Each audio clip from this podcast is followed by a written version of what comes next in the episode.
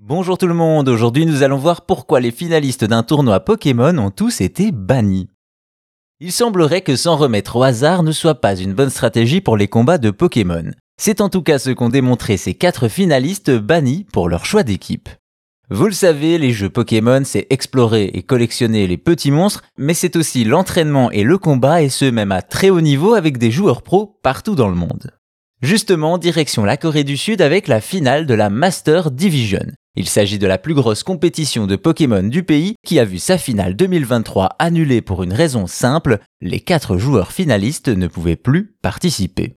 En effet, l'organisation du tournoi décide de les bannir à vie avec comme raison des actes causant du tort, des actions inappropriées ou encore des Pokémon modifiés, mais en réalité c'est à cause d'une attaque en particulier.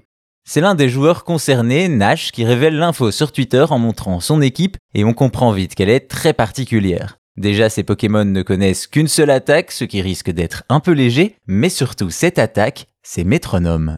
Pour ceux qui l'ignorent, le principe de cette compétence est aussi simple que fou, celle-ci lance une attaque aléatoire choisie parmi toutes celles du jeu. Évidemment, les compétiteurs n'avaient pas décidé de faire ça par hasard, cela fait un moment que la communauté des joueurs pros en Asie sont mécontents du traitement et du manque de communication, c'est donc en signe de protestation qu'ils se sont mis d'accord pour rendre cette finale imprévisible.